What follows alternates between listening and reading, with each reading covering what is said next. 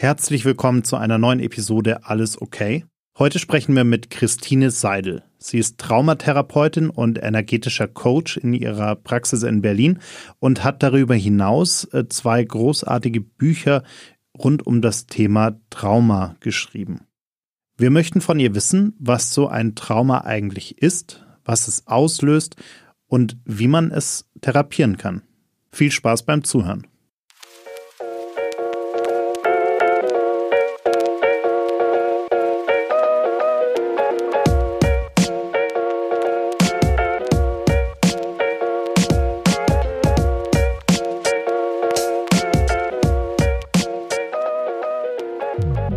Heute dies, morgen das. Immer ist irgendetwas Neues, etwas anderes.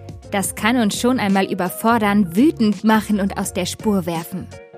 Es ist okay, wenn es uns manchmal einfach etwas zu viel wird.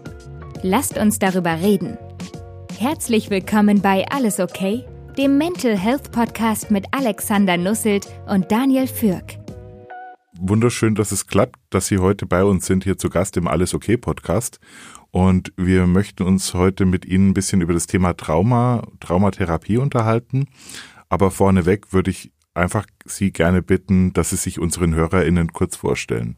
Ja, ähm, Christine Seidel. Ich arbeite in Berlin als Traumatherapeutin in eigener Praxis. Hier vor allem mit Menschen, die mehrere Traumatisierungen haben, also komplex traumatisiert sind. Und ich äh, bin auch Autorin. Mein neues Buch, da werden wir sicher drüber sprechen, wenn die Seele nicht heilen will, wie alte Verletzungen zu Retraumatisierung führen können und wie man sie überwindet.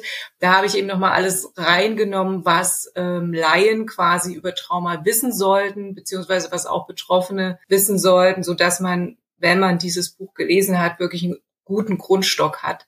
Das kann man so sagen mit vielen Übungen, Adressen, den besten Traumatherapie-Methoden, die auf dem Markt sind. Und das ist im Grunde das, was ich so mache. Also schreiben, therapieren und eben auch Seminare geben. Jetzt mal so eine, eine Frage für uns. Wir sprechen jetzt so über Trauma, Traumata. Was ist das eigentlich? Genau, da muss man sich ja unterscheiden. Also letztendlich heißt ja Wund, äh, Traumawunde. Ne? Also man kann sich das wirklich wie eine körperliche Wunde vorstellen, nur dass es eine psychische ist. Ja, und äh, es gibt natürlich ganz verschiedene Traumata, äh, die auch sicher verschieden zu behandeln sind. Also wir unterscheiden zwischen Monotraumen, also einzeln ein Einzeltrauma, ne, einer einzelnen Traumatisierung. Ich mache mal Beispiele. Das kann ein Wohnungseinbruch sein, wobei nicht jeder Wohnungseinbruch eine Traumatisierung sein muss, weil eins müssen wir wissen, unser Nervensystem ist per se darauf ausgerichtet, Stress zu verarbeiten. Das ist erstmal der Grundstock, kann ich nachher nochmal erklären. Ne? Also wir können auch großen Stress verarbeiten, so sind wir angelegt. Ja? Das heißt, nicht jeder Wohnungseinbruch muss eine Traumatisierung sein, in keinster Weise. Aber Wohnung ist ja mein sicherer Raum und äh, das könnte eben sein, dass das wirklich dazu führt, dass ich nach so einem Einbruch mir nicht mehr sicher bin. Ich denke, die ersten Tage ist auch normal, die ersten Wochen vielleicht auch. Aber dann sollte es irgendwann gut sein. Und wenn das dann weiter besteht, dass ich Angst habe, unsicher bin, mich nicht mehr wohlfühle, dann kann ich davon ausgehen, dass dieser Wohnungseinbruch zum Beispiel eine Traumatisierung war oder Schlafstörungen dann habe, die ich vorher nicht hatte. Sowas zum Beispiel. Ähm, es kann sowas sein wie ein Sturz. Nun sind wir alle schon gestürzt. Ne? Als Kind mit dem Fahrrad haben wir alle durch. Ja, auch da ist es so. Ein Sturz muss in keinster Weise ähm, eine Traumatisierung sein, aber er kann äh, traumatisierend sein. Und zwar wann? Nehmen wir mal das kleine Kind an. Das kleine Kind stürzt und ist alleine. Mama, Papa sind gerade nicht in der Nähe und es kommt nach Hause. Also was schon mal fehlt, ist quasi, dass jemand da ist, sozialer Kontakt heilt, der ist aufhängt. Dann kommst nach Hause und Mama oder Papa schimpfen anstatt es in den Arm zu nehmen und zu sagen, du, ähm, das tut mir total leid und es zu trösten, dann kann aus diesem Schimpfen eigentlich im Nachgang eher in Kombi mit dem Sturz eine Traumatisierung entstehen. Das heißt, das ist so ein Moment, also wir erleben irgendeine Art von Krise und können damit nicht adäquat umgehen in dem Moment und auch unser Umfeld trägt jetzt nicht maßgeblich dazu bei, dass wir gut damit umgehen können und dann kann was hängen bleiben. Das könnte man grob so sagen. Eine Traumatisierung ist immer zu schnell und zu viel, ne? wie ein Sturz, den sehe ich ja nicht kommen sozusagen, sondern ich stürze mir, ich stürze und kann in dem Moment nicht mehr orientieren. Normalerweise sind wir so angelegt, nehmen wir mal an, wir gehen im Wald spazieren und es knackt irgendwo. Ne? Was passiert als erstes? Der Herzschlag geht hoch, ne? sympathisch, äh, also vom Sympathikus, ein Teil unseres Nervensystems gesteuert, ein Zweig unseres Nervensystems, weil so nach dem Motto könnte da Gefahr sein. Ne? Also was macht der Körper? Er der, also ohne dass ich das steuere wohlgemerkt, das geht alles äh, unbewusst, der Körper orientiert zu dem, was da passiert hin und ich sehe, ach, ist ja gar nichts, ist jetzt nicht der Wolf, sondern es ist nur der Zweig, der geknackt hat. Was passiert? Der Parasympathikus übernimmt, gehört auch zum autonomen Nervensystem, führt wieder in die Entspannung, weil ich bin ja sicher, es ist nichts passiert, der Herzschlag geht runter und ich laufe weiter. Was wir da haben, ist eine Orientierungsreaktion. Ja, so bei allem, was passiert, orientiert der Körper zuerst, ohne dass wir das steuern. In der Traumatisierung passiert, kann schon das alleine nicht, nicht passieren und bleibt stecken. Ja, gerne hier auch im, im Hals-Nacken-Bereich. Wenn man da Probleme hat, sind es oft nicht abgeschlossene Orientierungsreaktionen aus einer Traumatisierung. So. Und das heißt, ein Trauma ist immer zu schnell und zu viel, so dass ich es nicht, dass mein Nervensystem es nicht verarbeiten kann. Ja, dass die angelegten Kampf, Flucht, Abwehr, Orientierungsreaktionen in der Traumatisierung nicht zu Ende gebracht werden konnten, sondern ich bin quasi überwältigt worden. Grob gesagt. Eine Frage, ist es etwas, was hauptsächlich in der Kindheit passiert? Also wir sprechen ja oft auch bei Therapien über das Thema, was in unserer Kindheit schiefgelaufen ist. Ist, ist das der Ursprung der meisten Traumatisierungen? Unterschiedlich. Also bei Monotraum kann das natürlich auch ein Erwachsener sein, dem das passiert. Ne? Also wenn ich zum Beispiel so Geschichten höre, dass mir Klienten erzählen, Mensch, die Mutter ist jetzt zehnmal gestürzt hintereinander und wieder der Oberschenkel oder was auch immer gebrochen, dann höre ich mir das an und weiß schon, oh wei, ähm, auch da gab es einen Sturz, der als traumatisch erlebt wurde. Was macht das Nervensystem? Das neben allem Altersbedingten ist es so, dass das Nervensystem versucht, den ersten traumatischen Sturz zu wiederholen, um endlich die nicht abgeschlossenen Kampfflucht, Abwehrreaktionen zu Ende zu bringen. Das heißt, wenn Leute zu mir kommen und sagen, Mensch, Frau Seidel, ich stürze immer wieder, dann sage ich, ja, Sie stürzen immer wieder, weil es da einen ersten traumatischen Sturz gab, der nicht zu Ende gebracht wurde und das Nervensystem versucht es quasi immer wieder durch neue Stürze zu Ende zu bringen. Ja, das, sowas muss man natürlich wissen. Ne? Laien wundern sich dann und sagen, Mensch, wie kommt das denn? Das kann doch nicht wahr sein, dass das jetzt ständig passiert. Ne? Gleiche Zahnarzt. Ja, machen wir mal Zahnarzt. Das kennen ja viele, dass die erlebt haben, Mensch, ich gehe zum Zahnarzt und dann passiert da was Ungutes. Haben wir alle, glaube ich, auch schon mal durch. Da ist das Gleiche. Das kann sein, dass ich so stabil aufgestellt bin als Erwachsene, ähm, dass das sehr unschön war, aber nicht eine Traumatisierung sein muss, auch wenn ich da ziemlich Schmerzen erlitten habe. Sehr viel häufiger ist es aber so, ähm, dass ich da eine sehr unschöne Behandlung erlebe, mir dann sage, ähm, okay, dann wechsle ich jetzt den Zahnarzt. Also das tue ich mir nicht nochmal an. Dann komme ich zum neuen Zahnarzt und dann passiert das Gleiche. Auch hier wieder, warum? Es kann natürlich sein, dass der neue Zahnarzt einfach schlecht ist, okay, aber das muss nicht der Fall sein. es kann auch hier sein dass das Nervensystem versucht, die erste Ursprungssituation zu Ende zu bringen, zu vervollständigen und deshalb wieder eine ähnlich stressige Situation erschafft, ohne dass der Zahnarzt schlecht sein muss. Es gibt dann einfach Komplikationen, die mit der ersten Ursprungssituation zu tun haben. So, und das sind Sachen, deshalb lohnt es zum Beispiel, das ist ein Monotraum. Ne? Ähm, an der Stelle wirklich zu sagen, Mensch, ich gucke mir das mal an und man sollte immer, wenn sowas ist, Zahnarzttrauma, immer das durcharbeiten, ne, am besten über körperorientierte Traumatherapie, weil dann bin ich wirklich frei und ich habe die Fälle alle zuhauf in der Praxis, die dann wieder gute Erfahrungen beim Zahnarzt machen. Ja, zum Beispiel ist ein Monotrauma. Kann ich dann so ein Trauma eigentlich auch unbewusst haben, also dass ich gar nicht weiß, dass ich überhaupt eins habe und trotzdem unter den Folgen leide? Natürlich, das ist ja bei den allermeisten so. Genau. Also deshalb habe ich ja mein letztes Buch geschrieben, um da aufzuklären, um da diesen ganzen Fehlbehandlungen vorzubeugen. Ja, ich sage mal, die Leute, die zu mir kommen, viele wissen natürlich, sie sind traumatisiert durch meine Bücher und Artikel äh, oder Interviews. Aber ähm, bei vielen ist es wirklich so, dass Jahrzehnte falsch behandelt wurden durch Psychotherapie und bin ja auch in Tiefenpsychologie ausgebildet, aber damit kann man eben kein Trauma lösen. Das muss klar sein. Das kann ich nachher noch erklären. Insofern haben viele nur tatsächlich Symptome. Wir bleiben mal bei dem bei den Monotraumas nochmal, um das nicht so völlig durch, weil ähm, also wie gesagt, Monotraum kann, Trauma kann sein auch eine Vergewaltigung, ein Überfall, eine Naturkatastrophe, was wir ja jetzt auch hatten in Deutschland schon, das kann ein Monotrauma sein, ne, wenn dann Überschwemmungen sind und so weiter, je nachdem, wie ich aufgestellt bin.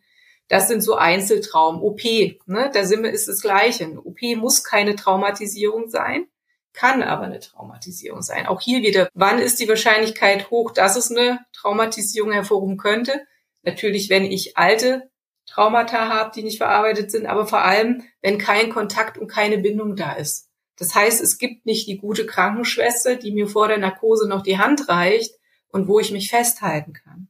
Ja, und es ist eben keine geplante OP, wo ich Zeit habe, mich vorzubereiten, mich darauf einzustellen, sondern es ist zum Beispiel eine Not-OP, also auch wieder zu schnell, zu viel. Ja, Kontakt und Bindung immer wieder kann ob Zahnarzt, ob OP, ob Sturz, kann eine Traumatisierung verhindern. Ja, also das heißt, Blickkontakt, Körperkontakt sind essentiell wichtig, ganz, ganz wichtig, um das wirklich zu verhindern. Das kann ich auch aus eigener Erfahrung oder im Familienkreis nur bestätigen, dass das wirklich so ist. Ne?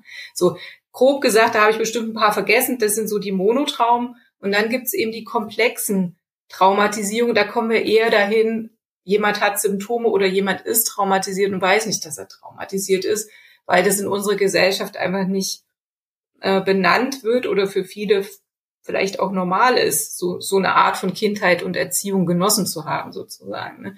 Komplexe Traumatisierungen sind langanhaltende, mehrere Traumata und die sind natürlich dementsprechend auch länger zu behandeln und machen ja, machen ganz andere Symptome und, und sind teilweise auch ein Lebensthema. Machen wir mal ein Beispiel. Was bei uns oft nicht gesehen wird, ist, dass mangelnder Zuspruch in der Kindheit, mangelnde Liebe, mangelnde Fürsorge, also schon, wenn Klienten sagen, meine Eltern haben nicht mit mir gekuschelt, dann weiß ich, dass da eine Traumatisierung vorliegt. Ja, da ist nichts dran zu rütteln. Also äh, wie, wie wächst ein Kind auf, ein Baby? Durch was erfährt ein Baby, was es ist? Ein Kind kann ja nur, wenn es ganz klein noch ist, sich selbst erfahren über den Kontakt zu den Eltern, über den Blickkontakt, über den Körperkontakt, über die Beantwortung, ja, durch die Resonanz, die, die Mama und Papa reagieren auf mich.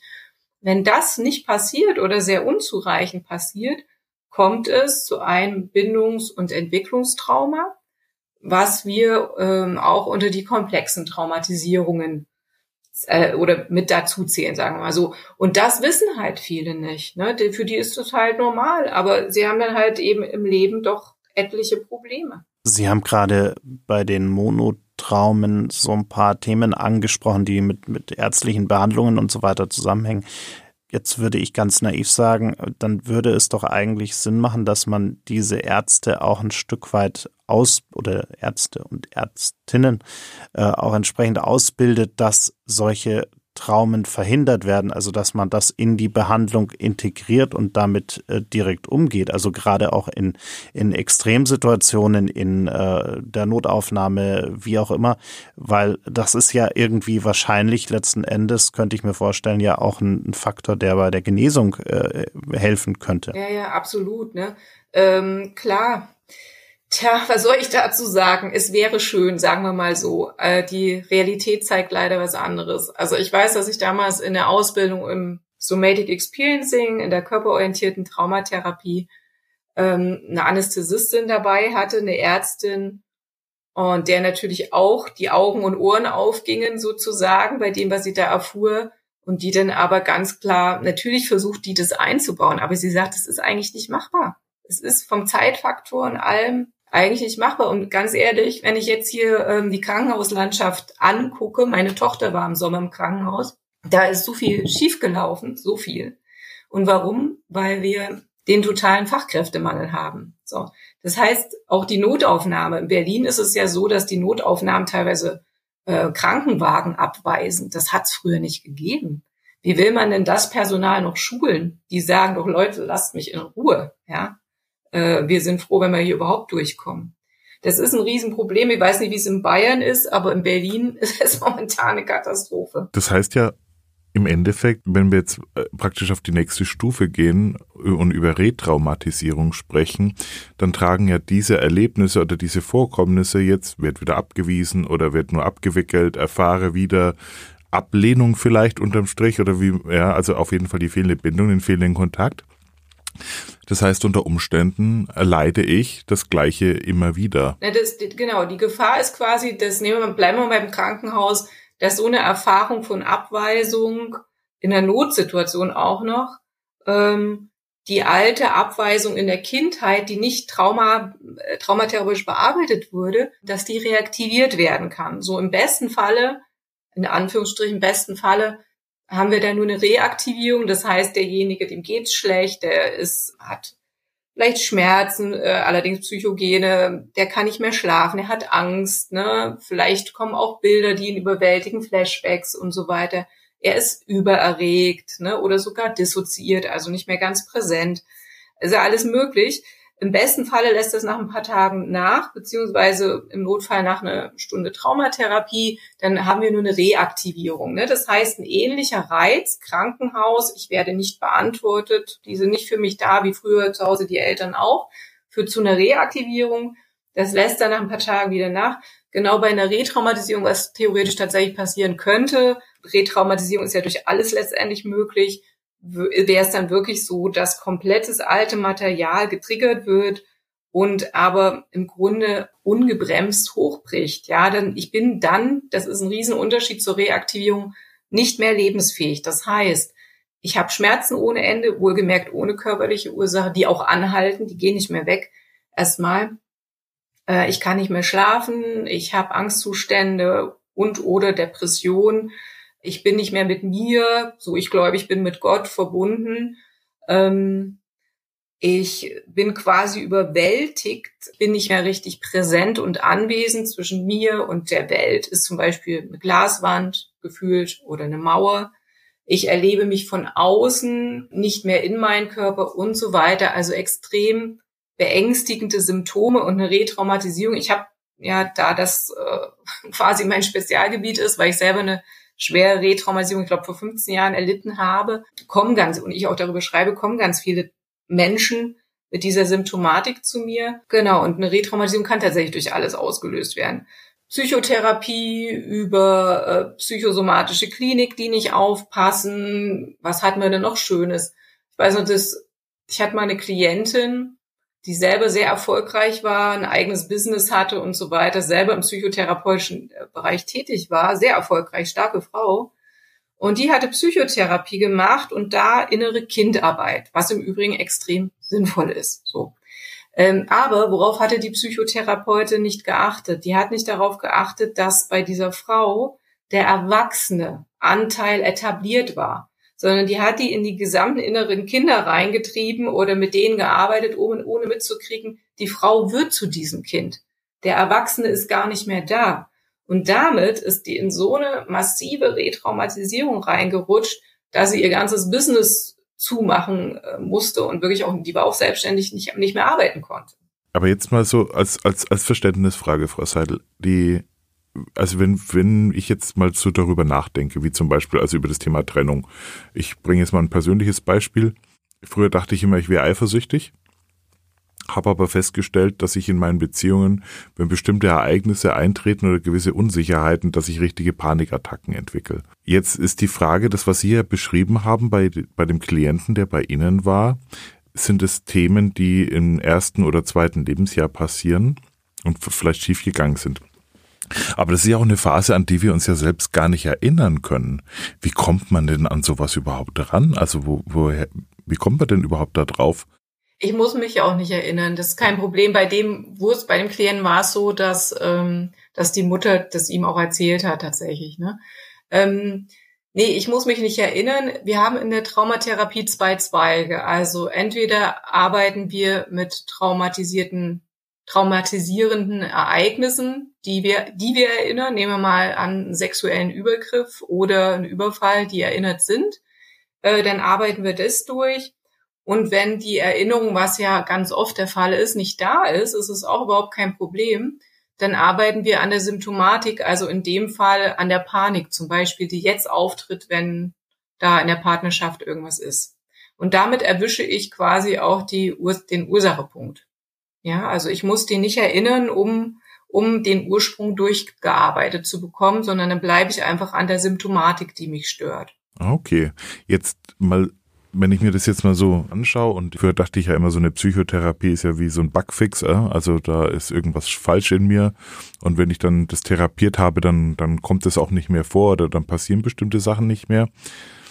Aber das ist ja gar nicht so, sondern es geht ja um, um was ganz anderes. Wie könnte man denn sagen, was ist denn eigentlich das Ziel oder die Zielsetzung von so einer Art Therapie? Worum geht's da eigentlich? Naja, also das muss man vielleicht unterscheiden. Äh, Psychotherapie als solches ist ja nicht Traumatherapie, ne? aber ähm, äh, Psychotherapie oder ist, ist für mich persönlich immer ja, äh, eine Unterstützung beim, bei der persönlichen Weiterentwicklung. Also ich mache mal ein Beispiel. Wenn jemand 40, 50, sagen wir mal 50 Jahre alt ist und mir erzählen will, er hat in seinem Leben noch keine Psychotherapie gemacht, bin ich ganz ehrlich, als sehr versierte Traumatherapeutin werde ich dann stutzig und sage mir, mh, der ist jetzt 50 Jahre alt, hat eine Scheidung hinter sich, Krankheiten waren auch schon da, noch ein paar andere Lebensumbrüche wie Arbeitslosigkeit und so weiter. Wie gesagt, wir wissen, unser Nervensystem kann einiges verarbeiten. Aber ich bin halt der Meinung, wenn solche Krisen schon da waren und man nicht gerade äh, erst 20 ist und sich dann noch nie in seinem ganzen Leben Unterstützung durch Psychotherapie oder Coaching geholt hat, dann sage ich ganz ehrlich, hm, kommt bei mir der Gedanke, wie weit ist denn dieser Mensch entwickelt? Das heißt, Psychotherapie ist für mich ein Instrument, wenn sie gut ist. Ne?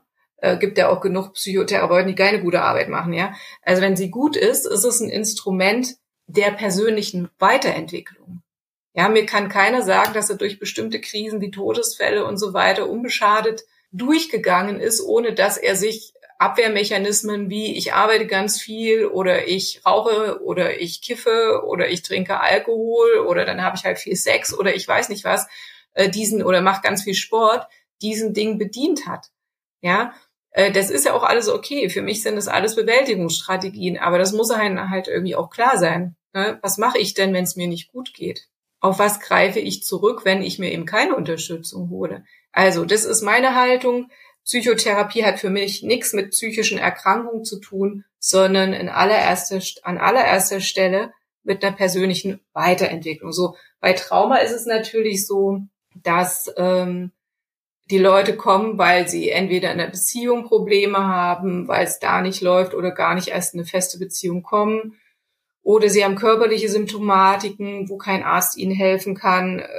Äh, ne, ich kooperiere ja auch mit Ärzten oder Schlafstörungen oder Konzentrationsstörungen. Ne, ich habe Leute mit Prüfungsängsten, die hoch, hochintelligent sind, aber die Medizinprüfung nicht schaffen. So, ne, das heißt laute Symptomatiken, wo Leute sagen, Mensch, das hindert mich an einem glücklichen Leben. Und dann gibt's natürlich auch Menschen, die die von diesen Symptomen ganz viele haben und die eben auch wissen, da ist Missbrauch passiert, da ist Vernachlässigung passiert und, und, und. Ja, aber ich habe tatsächlich sehr viele Leute, die durchaus sehr erfolgreich sind im Leben, aber eben natürlich durch diese ganzen alten Dinge gehandicapt sind. Ja, und das ist auch ein Handicap. Also zumindest wenn mehrere Traumata da sind und über einen längeren Zeitraum aus der Kindheit, dann ist das ein Lebensthema. Das muss allen klar sein. Ja, da, da gibt's auch nichts zu beschönigen. Man kann da richtig gut arbeiten, so dass jemand wirklich ein gutes Leben haben kann. Aber ich sage bei bestimmten Traumatisierungen, ich mache mal ein Beispiel, nehmen wir mal an, Kind im Brutkasten gelegen, damals äh, wurden die noch liegen gelassen, erste frühe extreme Traumatisierung, weil Todesangst, existenzielles Alleinsein, Schmerzen unter Umständen. Noch früher haben die ja mit den Babys auch gemacht, was sie wollten, weil sie der Meinung waren, die haben kein Schmerz, Schmerzempfinden. Da weiß man ja heute, dass äh, da im Gehirn die, die, die Area, wo das Schmerzempfinden quasi verortet ist, dass da eben tatsächlich Störungen vorliegen, Übersensibilitäten und was weiß ich nicht, wenn man das so grob sagen kann. Ja, das Kind lag also im Brutkasten, musste da schon lernen, sich abzuspalten, zu dissoziieren, wegzugehen aus seinem Körper, um überhaupt zu überleben. So. Das ist die massivste Traumatisierung zu einer Zeit, wo das Nervensystem sich noch nicht regulieren konnte. Im Mutterleib und bis zu drei Monate nach der Geburt kann das Nervensystem sich nicht regulieren. Ähm, das heißt, wenn in der Schwangerschaft der Mama ganz viel Stress war, ja, oder ein Zwilling neben einen abgegangen ist, oder die Geburt äh, super stressig war, dann wie früher sind die Kinder ja noch in Säuglingszimmer tagelang gelegt worden. Dann legt es schon einen Grundstock, äh, Grundstock für ein nicht reguliertes Nervensystem. Oder in, zu DDR-Zeiten sind die Kinder ja ganz früh in die Krippe gekommen, paar Wochen nach der Geburt. Alles, alles Ursachen für ein nicht reguliertes Nervensystem. Das heißt, egal wie alt ich dann bin, wenn ich keine Traumatherapie mache, und hier vor allem körperorientierte Traumatherapie wie Somatic Experiencing, wird sich mein Nervensystem Zeit meines Lebens nicht mehr vernünftig regulieren. So. Und das muss ich einfach ähm, wissen. Und ähm, das heißt, ähm, da ist es auch schon so, ne? Nehmen wir mal, bleiben wir bei den frühen Traumatisierungen, dann kommt ja bei genug anderen noch der sexuelle Missbrauch dazu oder die Vernachlässigung durch die Eltern und, und, und, oder in der Familie ist jemand gestorben und äh, man hat das sehr hautnah mitgekriegt oder ein Elternteil war erkrankt und nicht präsent und so weiter, was das Leben so zu bieten hat, so.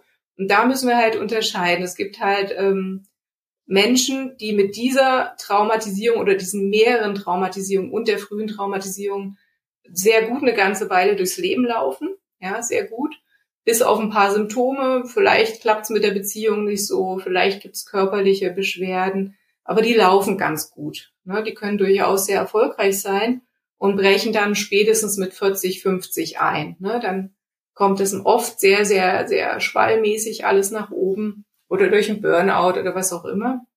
Und dann gibt es welche, die von Anfang an mit der gleichen Traumatisierung sehr lebensunfähig sind. Und das weiß keiner genau, wenn man ehrlich ist, warum ist denn der eine mit der gleichen Traumatisierung noch eine ganze Zeit gut gelaufen und der andere nicht. Ne? Ist manchmal die gute Lehrerin oder die gute Oma, aber eben nicht immer, ne, die dann eine Ressource waren. So, also weiß nicht, ob ich das jetzt so ganz verständlich darstellen konnte, so ein bisschen. Das heißt, wir sprechen hier von Menschen, die schon darunter leiden, also unter, unter, unter den Themen und eine ganze Zeit lang sehr unterschiedlich damit umgehen und vielleicht in ihrem Umfeld die Möglichkeit haben, vielleicht noch eine gewisse Stütze oder Unterstützung zu erfahren, aber früher oder später bricht's hoch. Ist es dann diese berühmt-berüchtigte Midlife-Crisis, von der wir hier sprechen, oder ist es zufällig, dass das vielleicht im gleichen Lebenszeitraum zusammenfällt? Ach, das weiß ich nicht so genau tatsächlich. Also manchmal bricht es halt, das Problem ist, wenn jemand nichts von seinen Traumata weiß oder es nicht wissen will, das, dann ist eben leider Gottes oft so, wenn die 50 sind, dann kommt der totale Zusammenbruch. Ne? Ob man das kann sein, dass das weiß ich jetzt nicht. Aber es ist einfach so ein äh, traumatisiertes Nervensystem. Man muss sich das ja so vorstellen, ist ja ständig in einer Über- oder Untererregung beziehungsweise im Wechsel. Das heißt, es ist ständig ganz viel Stress im System und dieses Nervensystem muss das halten. So, das kann es aber eben nicht ewig. Ja, und das, das führt dazu, dass zum Beispiel ganz viel Vitamine, Spurenelemente verpulvert werden, verbraucht werden, ganz viel Cortisol von den Nebennieren ausgeschüttet wird. Und das kann man eine ganze Zeit machen, aber irgendwann ist eben Feierabend und es ist eben spätestens mit 40, 50. Ne?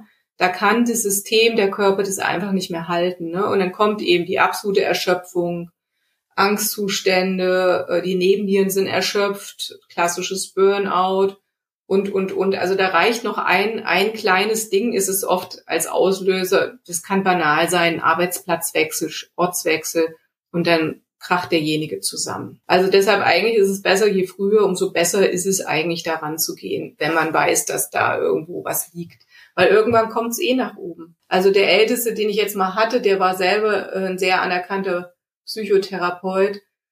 Ähm, der wurde kriegstraumatisiert. War als Kind relativ auffällig, hat sich dann aber selber unglaublich gefangen durch sein eigenes Psychologiestudium, hat eine gute Beziehung, alles gehabt und dann brach es durch eine Erkrankung im Alter, ich glaube mit paar 70 jetzt hoch, der hat noch gearbeitet, 72, 73, irgend sowas, äh, brach es hoch durch eine Erkrankung, die relativ normal war, sag ich. Und dann kamen die ganzen frühen Sachen nach oben, obwohl der schon Psychotherapie selber ganz viel gemacht hat, weil er ja eben selber vom Fach war man konnte natürlich wunderbar mit dem arbeiten, ne? aber er hatte immer noch ein dysreguliertes Nervensystem und wir mussten das durcharbeiten quasi. Ne? Aber er ist eine Zeit lang sehr, ja, extrem lange gut gelaufen, bis auf ein paar Symptömchen. Ne? Gab schon ein paar Auffälligkeiten, aber die waren verkraftbar. Gibt es so einen Punkt, wo Sie sagen würden, okay, bei diesen Anzeichen, bei diesen Momenten sollte man dann wirklich mal auch, auch sich Hilfe holen? Also sowas wie irgendwelche Warnzeichen oder irgendwelche ja, Verhaltensmuster oder irgendwas, wo man, wo man selber merken sollte, okay, äh, das, das klappt so nicht alleine? Mhm. Das ist natürlich eine breite, ein breites Feld, ne? muss man so sagen. Also das reicht ja von, ich gerate immer wieder in Mobbing-Situationen. Ja, als Beispiel. Das ist kein Zufall, sondern das ist im Regelfall passiert es deshalb, weil bei jeder Traumatisierung, die ich als Kind erlitten habe, ähm, gab es Grenzdurchbrüche. Immer. Das heißt, meine Grenzen wurden verletzt. Und diese Grenzen werden, wenn man nicht gerade Traumatherapie macht, oder vielleicht nochmal sowas wie, wie ich habe gelernt, mich zu verteidigen oder so, aber eigentlich werden die nicht wieder aufgebaut. Ähm, Menschen, äh, gerade im beruflichen Umfeld, ähm, ich sag mal bewusst Täter in Anführungsstrichen, ähm, merken das wie Spürhunde. Die kriegen mit, bei wem ist denn hier irgendwie die Grenze gebrochen? Wer, wo ist denn da irgendwas nicht stimmig? Und da hauen die rein. Ja, das ist so, muss man ganz klar so sagen. Die haben da wie einen siebten Sinn dafür. Und das heißt, da arbeite ich zum Beispiel mit den Klienten daran, die Grenzen wieder aufzubauen. Und meist reicht es schon, dass die Situation sich äh, im beruflichen Alltag verändert. Ich habe und nur mal wohlgemerkt, ich habe da extrem erfolgreiche Leute bis hin zur Schuldirektorin, die trotzdem dieses Thema hatten mit dem Mobbing. Ne? Und überall Grenzdurchbrüche. Ich stelle die Grenzen wieder her, dann verändert sich das. Kann natürlich trotzdem sein, ich muss dann vielleicht die Schule wechseln oder so, aber zumindest wird sich das dann so nicht mehr aufbauen, beziehungsweise ich weiß, wie ich mich dann verhalten und wehren kann. So, das ist ja so ein Klassiker. Schlafstörungen, ne, die eine lange Zeit gehen, da würde ich dann schon mal auch sagen, hört man ja allenthalben, ist immer, ist gut wie immer, wenn da medizinisch alles ausgeschlossen ist, ist immer ein nicht reguliertes Nervensystem. Wie gesagt, es gibt Wechseljahre, diese ganzen Geschichten, deshalb sage ich ja, medizinisch muss es schon ausgeschlossen sein, die Ursache. Aber ansonsten zeigt es einfach, äh, ich habe ein nicht reguliertes Nervensystem, wenn ich Schlafstörungen habe. Und dann müssen diese, äh, muss das Nervensystem, muss dem quasi Regulation beigebracht werden. Hier, wie gesagt, am besten mit körperorientierte Traumatherapie wie Somatic Experiencing und dann hören im Normalfall die Schlafstörungen auf oder verbessern sich. Jetzt stelle ich mir genau den Teil äußerst spannend und auch, auch schwierig vor, denn wenn man, wenn der eigene Organismus jetzt über Jahrzehnte auch gelernt hat, ein gewisses Stresslevel irgendwie vielleicht auch als Normalität ähm, zu, also die Frage ist, was, was ist denn eigentlich ein gesundes ähm, Level und was nicht? Und das, was Sie gerade beschrieben haben, Grenzen setzen, wenn ich jetzt jahrzehntelang gewohnt bin, dass also ständig Grenzüberschreitungen stattfinden und nicht das eigentlich erst noch erst anfange zu spüren, wenn es eigentlich schon ja eigentlich schon fast zu spät ist ähm, oder schon ganz ganz weit, dann ist es doch ein ziemlich langer Prozess, bis ich herausfinde, ähm, wo, wo ich am besten anfange, Grenzen zu setzen.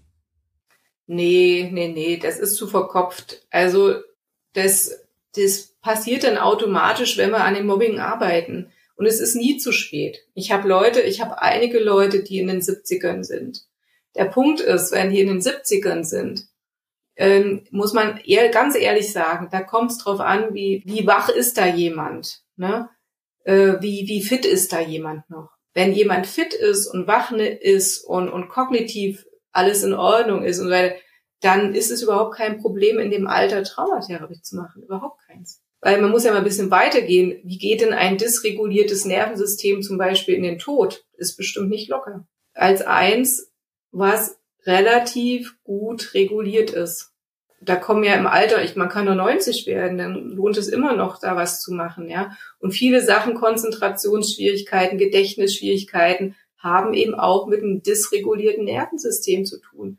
Wenn ähm, ich primär in einer sympathisch bedingten Übererregung bin, also immer so alles angespannt, immer im Superstress, äh, immer leicht aufgeregt, dann ist es so, dass mein Gedächtnis und meine Konzentrationsfähigkeit gar nicht gut funktionieren können, weil quasi diese, die, diese Area im Gehirn, die dafür zuständig ist, durch diesen hohen Stress wie geblockiert ist. Das wird dann durch die bessere Regula durch die Regulation des Nervensystems natürlich besser. Ne? Wenn jetzt nicht gerade durch Alzheimer ist oder sonst wie, aber äh, ich habe ja etliche mit Konzentrationsstörungen und wenn da wie auch hier wieder, wenn da medizinisch nichts vorliegt, dann hat es immer mit einem dysregulierten Nervensystem zu tun. Oder Leute, ich mache mal weiter als Beispiel, oder Leute, die kommen und sagen, oh, nie finde ich eine feste Partnerschaft oder immer habe ich nur eine Fernbeziehung oder immer habe ich nur so einen Partner oder so eine Partnerin. Das hat mit der eigenen Bindungsfähigkeit zu tun und die, da wären ja quasi wie die ist, das wird ja leider in der Kindheit gesetzt. Ne?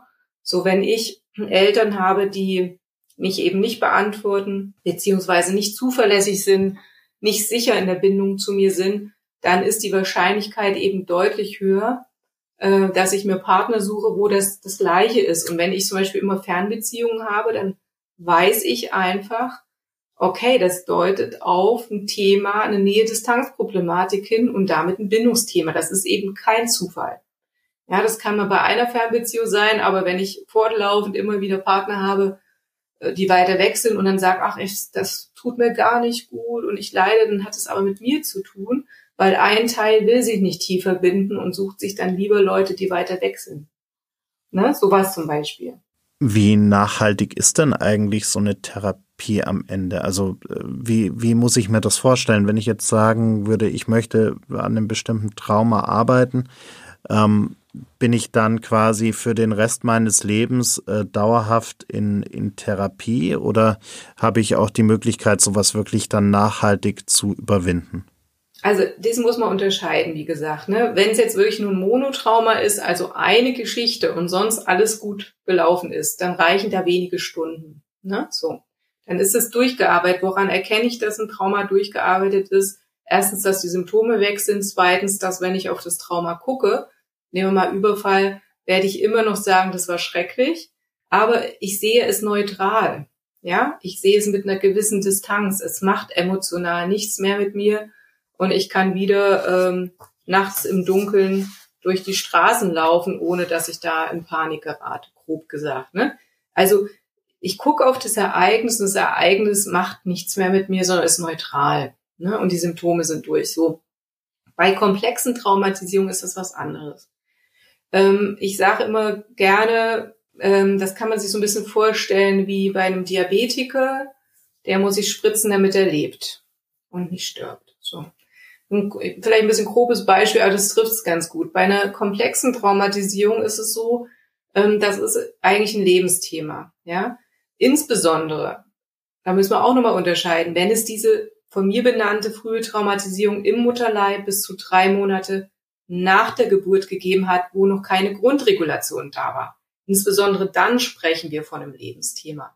Ich sag mal so, je länger ich äh, eine Kindheit hatte, und da gehört nun die Babyzeit mit dazu, die stabil war, wo alles gut gelaufen ist, umso besser ist mein Nervensystem aufgestellt. Das ist so. Und umso weniger habe ich dann irgendwann später damit zu tun. Ne? So. Und jetzt sagen wir mal, wir haben diese frühe Traumatisierung und eben noch ein paar andere Geschichten. Dann muss ich mich darauf einstellen, dass ich ähm, mal ein, zwei Jahre intensiv Traumatherapie mache, also Körper. Ich rede nicht von mir, ich habe eine Warteliste, ne? Also nicht, ich mache jetzt hier nicht Werbung für mich, sondern wirklich, ich saß mit Absicht Leute macht körperorientierte Traumatherapie und am besten Somatic Experiencing. Sonst bei zumindest komplexen Traumatisierungen bringt alles andere nicht sehr viel. Ja, beziehungsweise kann sogar zu einer Retraumatisierung führen. Natürlich muss da noch sowas wie innere Kindarbeit dazukommen. An, äh, Arbeit mit Anteilen, Täterintrojekten etc. etc. Ähm, das ist ganz wichtig.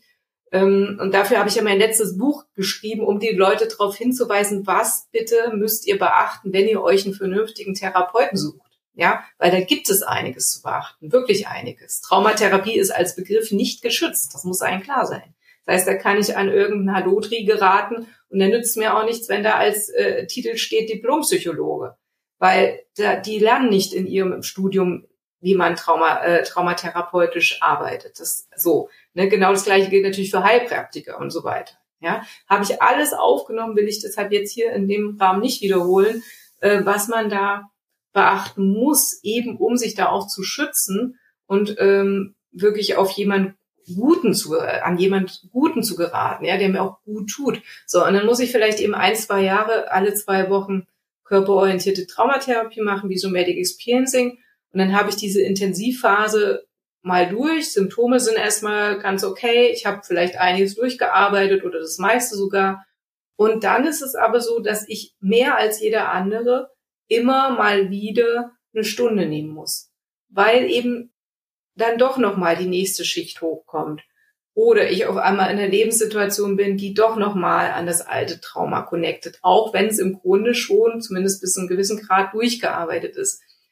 Das, das ist so. Das heißt, ich muss mich eben wie der Diabetiker anfreunden, immer mal wieder, nach einer intensiven Phase der Arbeit, auch dann immer mal wieder und mir Unterstützung zu holen.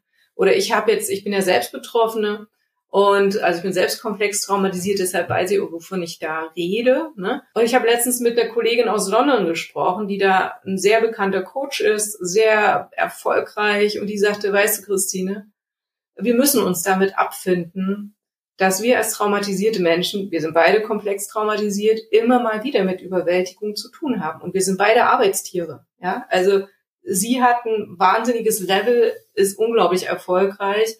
Äh, ich muss momentan auch ziemlich viel arbeiten, was nicht so günstig ist. Und ähm, das nochmal zu hören, so eine Schwester zu hören, die sagt, ja, ist so. Und damit müssen wir uns abfinden. Ja, das heißt, eine gewisse Sensibilität wird bleiben. Ich muss mehr auf mich achten. Ja, auch wenn ich erfolgreich bin. Ich muss mehr auf mich achten als jemand, der keine komplexe Traumatisierung hat. Ja, mein Körper, was auch ein Vorteil ist. Klar, ich höre mich dann besser, ich kriege krieg ja auch schneller mit, wenn da irgendwas nicht läuft und nicht erst, wenn der Herzinfarkt kommt. Ne? Ist ja bei vielen, die sich nicht so spüren und das Thema nicht haben, die stehen halt dann da, dann ist der Herzinfarkt oder Schlaganfall da. Ähm, das ist natürlich der Vorteil, wenn man viel an sich arbeiten muss, weil man gezwungen ist dazu durchs eigene Nervensystem, dass man da sehr fein früh mitkriegt, oh, wann kippt's hier gerade. Ne? So, das heißt, ähm, ich muss sehr auf mich achten, muss sehen, dass ich einen ganz guten Rhythmus einhalte, ausreichend schlafe und bei mir ist es zum Beispiel so wie bei vielen meiner Klienten, ähm, dass wir sehr viel mit Nahrungsergänzungsmitteln arbeiten müssen, weil die Werte nicht stimmen, weil zu lang Stress im Nervensystem war. Ne, das kann man ja medizinisch auch durch Bluttests und so weiter ähm, quasi alles herausfinden. Und da schicke ich zum Beispiel meine Leute ganz oft hin, wenn bei mir Klienten sind, die sagen, Frau Seidel, ich bin so erschöpft, dann sage ich, haben Sie die B-Vitamine ab, äh, äh, haben Sie einen vernünftigen Blut, Bluttest gemacht, zum Beispiel BioVis, äh, haben Sie einen Arzt, der darauf spe äh, spezialisiert ist, orthomolekulare Medizin, ja, äh, sind die B-Vitamine abgetestet worden. Die B-Vitamine, ich habe das vor vielen Jahren bei einem befreundeten Psychiater gelernt, äh, sind das A und O. Ob die stimmen. Wenn die nicht stimmen, befördern die sämtliche psychische Symptome. Das muss einem klar sein. Das heißt, wenn ich nicht genug B12, B6 habe, das kann zu Gedächtnisstörungen kommen, das kann zu Angstgeschichten kommen. Das befördert das total. Deshalb ist es ganz, ganz wichtig, dass Menschen, die ähm, traumatisiert sind oder zumindest komplex traumatisiert sind und so klassische Burnout-Symptomatik haben, dass sie wirklich einen Arzt oder einen Heilpraktiker finden, der einen ganz feinen Bluttest macht und dann bitteschön auch einen Cortisoltest, um rauszufinden, schütten die Nebennieren zu viel Cortisol aus, was dann diese ganze Stresssymptomatik eben nochmal, äh, was, was durch die ganze Stresssymptomatik hervorgerufen wird, oder sind die schon erschöpft, ist nicht mehr genug Cortisol da, ne? Und das ist wirklich fast lebensgefährlich, weil das in ganz, ganz viele hormonelle und sonstige Prozesse in unseren Körper eingreift. Und da muss zwingend unterstützt werden medizinisch. Da kann ich sonst Traumatherapie, sage ich mal, machen, bis ich schwarz werde. Ne? Äh, Traumatherapie führt zu einem besseren regulierten Nervensystem, sodass eben nach Möglichkeit nicht mehr so viel verpulvert wird an Vitaminen, Mineralstoffen und eben nicht mehr so viel Cortisol ausgeschüttet wird. Okay, aber ich muss dem System erstmal medizinisch helfen, ja, um da wieder auf ein Level zu kommen, äh, dass es eben wieder gesünder wird. Ne? Nur mal so als, das sind zum Beispiel so Punkte, ne, die ganz wichtig sind. Das heißt, unterm Strich können wir, können wir sagen, es gibt ein Leben nach oder auch mit dem Trauma. Also das heißt, es gibt viele Möglichkeiten, die natürlich in der Komplexität auch gut zusammen und abgestimmt sein müssen, um das körperlich, also auch die organischen Themen mit den psychischen Themen hier, hier zu kombinieren. Und es besteht also Hoffnung für viele Menschen, die irgendwie nach, nach vielen Jahrzehnten feststellen, sie möchten das vielleicht nicht mehr, sie möchten jetzt auch endlich mal vielleicht etwas entspannter sein an der einen oder anderen Stelle. Es gibt Möglichkeiten, das nicht mehr mit sich herumzutragen. Ja, es gibt Möglichkeiten und beziehungsweise es zumindest zu verbessern. Natürlich, je, je länger das chronifiziert ist, ne, ich habe jetzt eine Klientin, die Jahrzehnte schon in der Krise war und und zwar so psychiatrisch auffällig, äh, dass also ich auch die, auch dieser Klientin kann ich helfen, aber es ist, also das ist schon ziemlich chronifiziert. Ne? Ja, da muss man, da muss man sicher auch gucken. Ich, den, ich sag mal so, den allermeisten kann man helfen. Es gibt eher wenige, denen man nicht helfen kann. So könnte man das vielleicht formulieren. Ne? Das ist so, so meine Erfahrung. Jetzt habe ich ja, also ich bin ja auch über Ihr Buch auf Sie gekommen, äh, also das Buch, wenn die Seele nicht heilen will. Und ähm, Sie, Sie haben es ein paar Mal erwähnt, das sind ja auch Übungen drin und Vorschläge, was man selbst schon tun kann. Und vor allem auch ähm, wirklich hilfreich fand ich jetzt auch genau das Thema, worum es denn geht, worauf ich denn achten muss, um, um den richtigen Therapeuten, die richtige Therapeutin zu finden oder auch Anlaufstellen für akute Situationen. Kurze Frage, arbeiten Sie schon an was Neuem?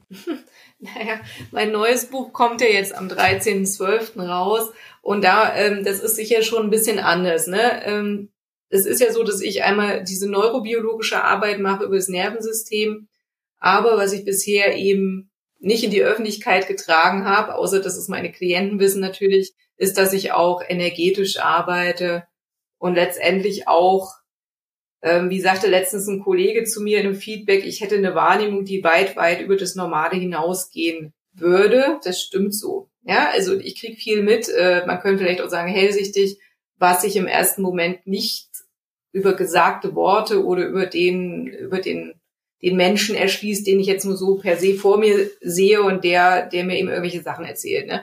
So, und es ist für die Therapie halt ein Vorteil und weil ich da einfach Sachen wahrnehme, die nicht ausgesprochen sind oder die der Klient vielleicht auch nicht weiß.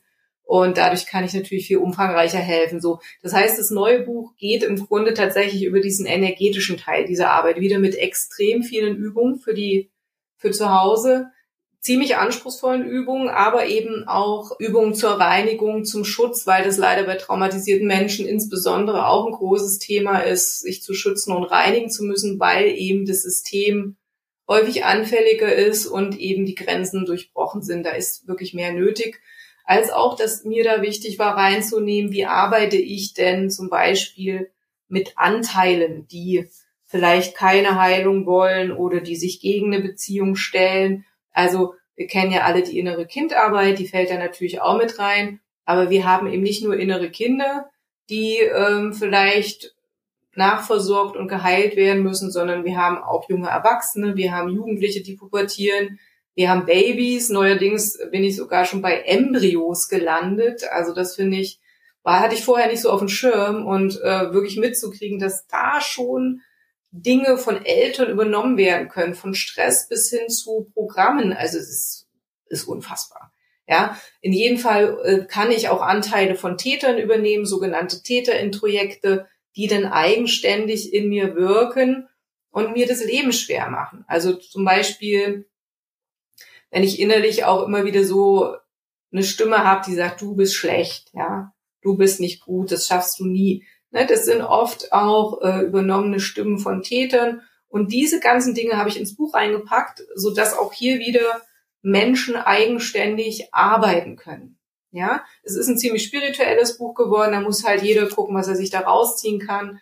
Aber gerade die Arbeit mit Anteilen, Reinigung und Schutz und eine völlig neue Übung, die mir gegeben wurde zur Traumalösung im Herzen, wo ich auch extra ein Audio aufgenommen habe, wo ich auch mit Menschen, also meinen Klientinnen, die Therapiepause bei mir hatten, weil ich in der Schreibauszeit war, ähm, den habe ich diese Übung gegeben, die Heilung des Herzens, weil mir nämlich gezeigt wurde, dass im Herzen nochmal Traumata gespeichert sind und Erlebnisse und wir da meist nicht rangehen. Das ist aber tatsächlich auch so. Ähm, und dann habe ich da eine Übung äh, für mich bekommen und habe das mal die Klienten 14 äh, Tage machen lassen und die mussten jeden Tag aufschreiben, was da ihr Resultat war. Und es war bahnbrechend, wirklich bahnbrechend, was die aufgeschrieben haben, weil ich natürlich auch sehr unsicher war, dachte, hm, kann das so sein? Äh, kann das so stimmen? Und das habe ich auch in meinem Buch aufgenommen, einfach auch da, um Belege zu haben, diese wirklich ganz neue Übung und das, was die Resultate für die Menschen waren. Das ist wirklich eine total simple Übung. Ja, also wieder ganz, ganz viel zur Selbsthilfe. Man muss natürlich offen sein, sagen, ähm, ja, das mache ich jetzt mal. Sicher wird es Sinn machen, wer mein, mein letztes Buch noch nicht gelesen hat, wenn die Seele nicht heilen will, dass man das erstmal liest und dann mit dem Neuen anfängt. Ne? Weil da in dem letzten Sinne, wird die neurobiologischen Grundlagen drinnen ne? und so weiter, dass überhaupt weiß, was Trauma ist. Und wer natürlich eh von den Zuhörern spirituell aufgestellt ist von Hause aus, der kann dann auch gleich auf das ganz Neue am 13.12. zugreifen, weil der kann dann damit wirklich auch viel anfangen. Ja, das ist so das nächste, was kommt. Und dann eben äh, am 3.12. jetzt nochmal ein Seminar oder Webinar Basics für Trauma-Betroffene, wo ich eben auch nochmal äh, Übungen zeige, die auch im Buch sind, wo Fragen gestellt werden können, wo ich nochmal Trauma erkläre. Und dann wird es eben nächstes Jahr nochmal Kurse geben zum neuen Buch. Und bisher habe ich ja da meine alte Homepage www.traumatherapiepraxis-berlin.de und ab Dezember gibt's dann auch noch eine neuere mit dazu, wo die ganze neue Arbeit, die neuen Kurse mit drauf sind. Das ist www.christine-seidel.com. Das ist so das, was da gerade ansteht. Alles klar. Vielen herzlichen Dank für den Einblick und auch über das, ähm, dass wir heute mal über das Thema Trauma, Traumata sprechen konnten und über die, ihre Arbeit äh, in der Therapie. Und ich hoffe, dass wir unseren Hörerinnen damit auch vielleicht aufzeigen konnten, dass einiges möglich ist, auch wenn wir wissen, dass es viel zu wenige Traumatherapeutinnen gibt. Frau Seidel, vielen herzlichen Dank für das Gespräch. Vielen Dank. Gerne.